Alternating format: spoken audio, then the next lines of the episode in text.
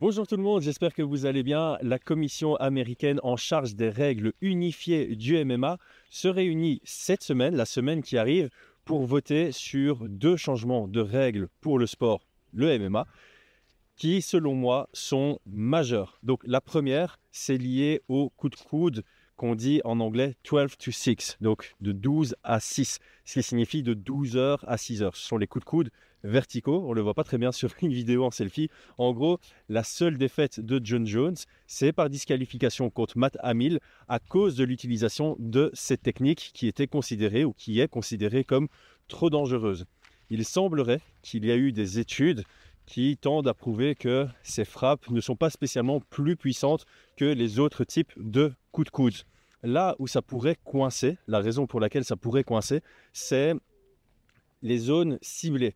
En fait, autoriser cette technique, ou en tout cas l'angle de ces coups de coude, ça pourrait nous amener dans des situations où, malencontreusement, un coup de coude de ce type touche l'arrière de la tête. Parce qu'on peut imaginer évidemment John Jones contre Matt Hamill, tout le monde le disait, bah, ces coups de coude ne semblaient pas plus violents que les autres qu'il a utilisés à partir de la position de la monte. Ceci étant dit, on peut imaginer cette technique utilisée quand un combattant essaye un double leg à la cage et bah, son adversaire pour défendre utilise ce, genre de coup de coude qui irait directement à l'arrière de la tête. Et le problème c'est qu'il en suffit d'un qui touche fort et qui percute vraiment cette zone ultra dangereuse pour changer complètement la vie bah, du combattant qui reçoit cette frappe. Donc ça, ça va être voté cette semaine.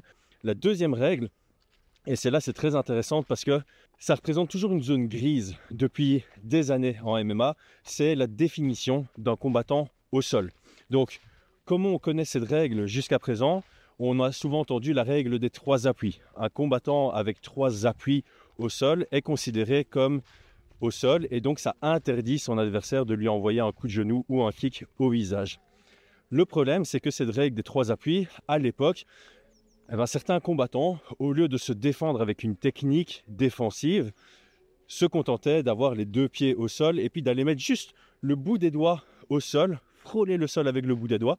C'était trois appuis, c'était considéré comme au sol et ça empêchait son adversaire bah, de le kicker ou de lui envoyer des genoux au, visage. Ça a du coup changé. Quand on a vu que certains combattants profitaient un peu de cette règle pour avoir une défense facile, et c'est pas vraiment une technique de défense, c'est plus jouer avec les règles, la règle a été légèrement modifiée où on disait que le troisième appui, ou en tout cas les trois appuis, devaient euh, en anglais, euh, ils disent weight bearing, donc ça veut dire supporter du poids. Ça veut dire que les trois appuis devaient supporter du poids. Et donc forcément, le bout des doigts, bah, ça n'est pas considéré comme supporter des poids, du poids. Et par conséquent, bah, les commissions ont adapté ça en disant bah, il faut que ce soit la paume de la main ou le poing qui touche le sol pour être considéré comme un troisième slash quatrième appui. Mais tout ça était toujours flou parce que certains ont été plus loin en disant ouais mais avec un seul, ça va pas, donc il faut qu'il y ait les deux mains à plat ou les deux points à poids pour être considéré comme au sol. Et c'était gris.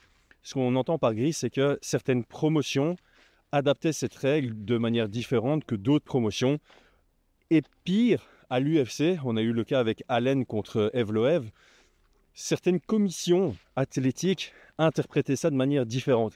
Et donc selon la promotion dans laquelle tu combats, ou même si tu es dans la même promotion à l'UFC, mais selon où tu combats, cette définition changeait. Ton adversaire au sol, c'était pas la même chose à Ontario, au Canada, que si tu combattais à Las Vegas. La proposition qui est faite et qui sera votée cette semaine, c'est changer la définition d'un adversaire au sol, d'un combattant au sol, et par conséquent, euh, l'interdiction de son adversaire de lui envoyer un coup de genou ou un kick au visage. La nouvelle définition qui est proposée, elle est simple, c'est dès le moment où autre chose que pied ou main touche le sol, on est considéré comme, euh, comme au sol. Ce qui signifie que tu peux être en tripod ou en chien tête en bas, donc les deux mains à plat, les deux pieds à plat au sol, tu ne seras pas considéré comme au sol. Ça, ce sera fini.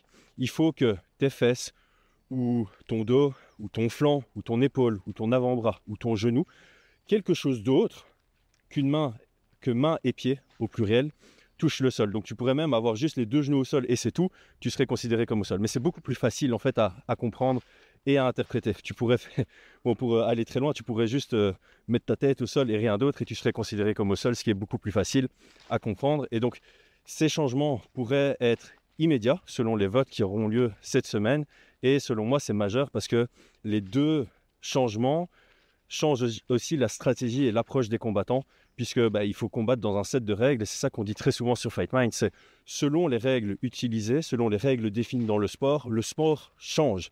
Et donc s'il y a deux changements de règles, le sport va pas changer dans son ensemble, mais des situations de combat vont changer drastiquement, notamment les situations de clinch à la cage, de lutte à la cage, au sol, ça pourrait changer drastiquement si ces deux règles passent et sont modifiées. Donc je vous tiendrai au courant. Merci d'avoir suivi. C'était Chris sur Fight Minds. Pensez à vous abonner pour bah, justement suivre ces news et plein d'autres sur le MMA. Ciao, ciao. Et c'est tout pour aujourd'hui. L'équipe Fight Minds te remercie d'avoir investi de ton temps pour écouter le fruit de notre travail et de notre passion commune pour le MMA. Nous t'invitons à t'abonner à notre podcast et à nous mettre un petit 5 étoiles si notre travail te plaît, ça nous donnera toujours de la force. Et si tu veux donner un petit coup de pouce à notre projet, parle de nous autour de toi, ça contribuera à notre développement. Nous sommes également sur Twitter et YouTube, viens nous y retrouver pour échanger. A très vite pour plus de contenu sur l'art de la bagarre.